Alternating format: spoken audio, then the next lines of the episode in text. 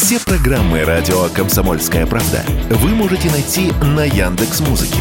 Ищите раздел вашей любимой передачи и подписывайтесь, чтобы не пропустить новый выпуск. Радио КП на Яндекс Музыке. Это удобно, просто и всегда интересно.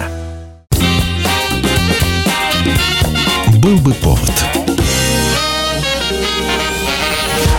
Здравствуйте, я Михаил Антонов, и эта программа «Был бы повод». 7 августа на календаре и рассказ о событиях, которые происходили в этот день, но в разные годы, ждет вас сегодняшняя передача.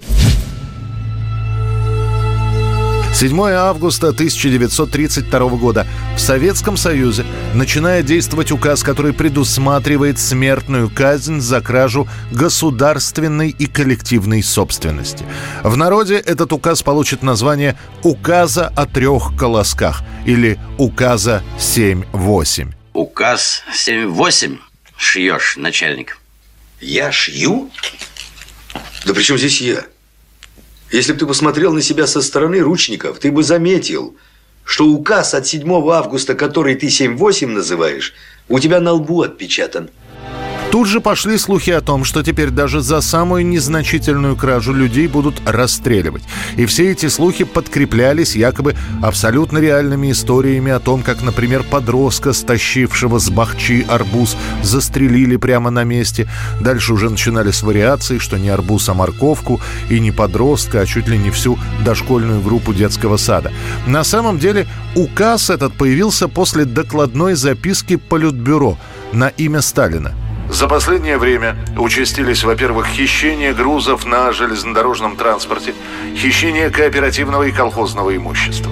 Хищения организуются главным образом кулаками и другими антиобщественными элементами, старающимися расшатать наш новый строй. По закону эти господа рассматриваются как обычные воры, получают 2-3 года тюрьмы формально, а на деле через 6-8 месяцев амнистируются. Терпеть дальше такое положение немыслимо. В трудные годы колоски с колхозных полей воровал? Чего это он? Чего это он? Чего это мы? Чего растерялись-то?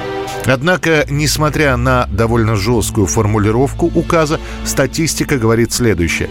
До конца 1932 года осужденных по статье 7.8 к высшей мере наказания было приговорено 3,5%, к 10 годам лишения свободы 60 с лишним процентов. Оставшуюся четверть вообще просто увольняли или понижали в должности. 1960 год, 7 августа. Всему миру, в особенности капиталистическому, а главным образом американцам приходится смириться. Революция на Кубе случилась, а попытки обратного переворота провалились.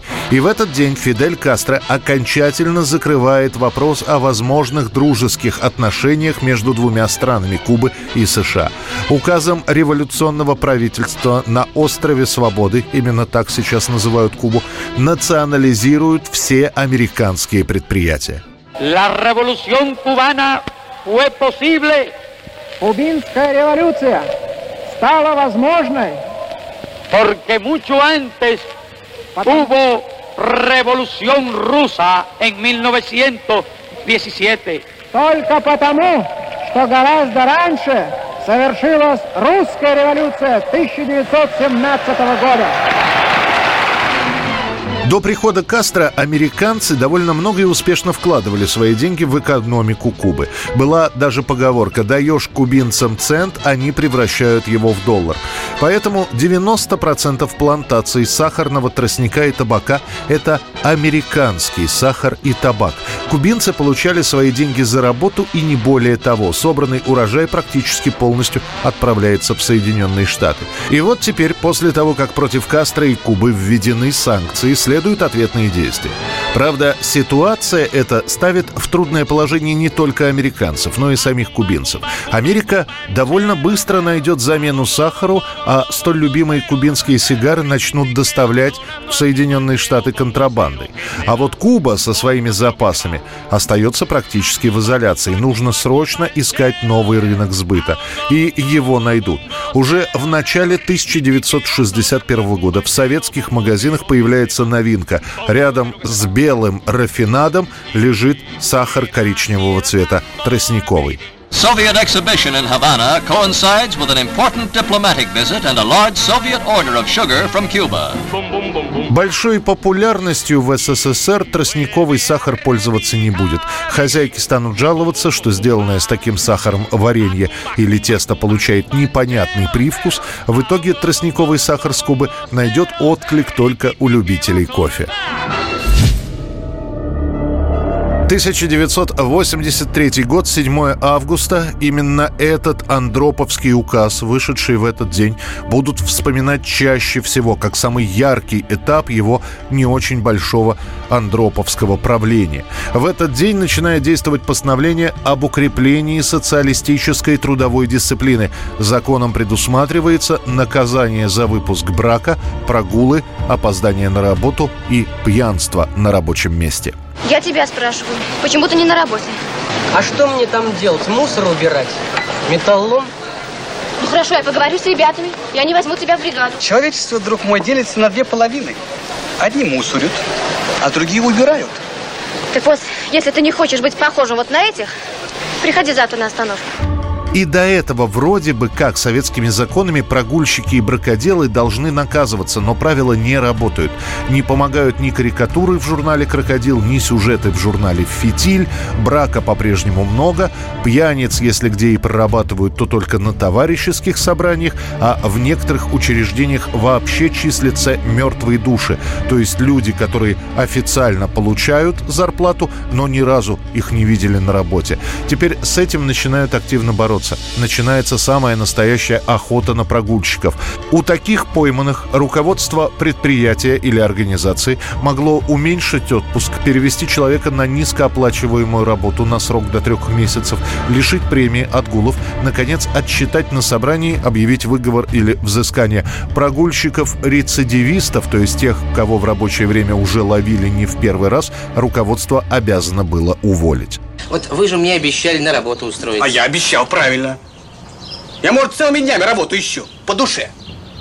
Может, мне руки горят. Вот эти руки, руки трудовые, руками золотыми назовут.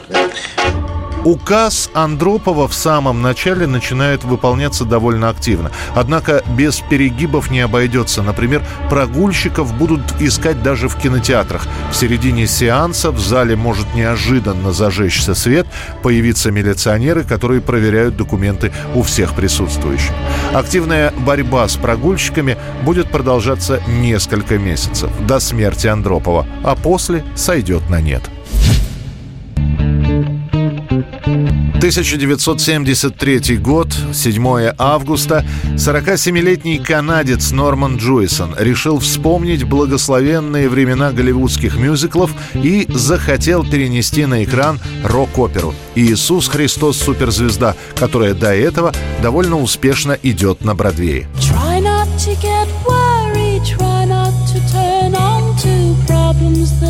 Don't everything's alright? Yes, everything's fine. And we want you to sleep well tonight. Джуисон уже экранизировал музыкальные спектакли, например, «Скрипача на крыше» по рассказам Шалом Алейхама, и за ту работу Норман получил два «Золотых глобуса».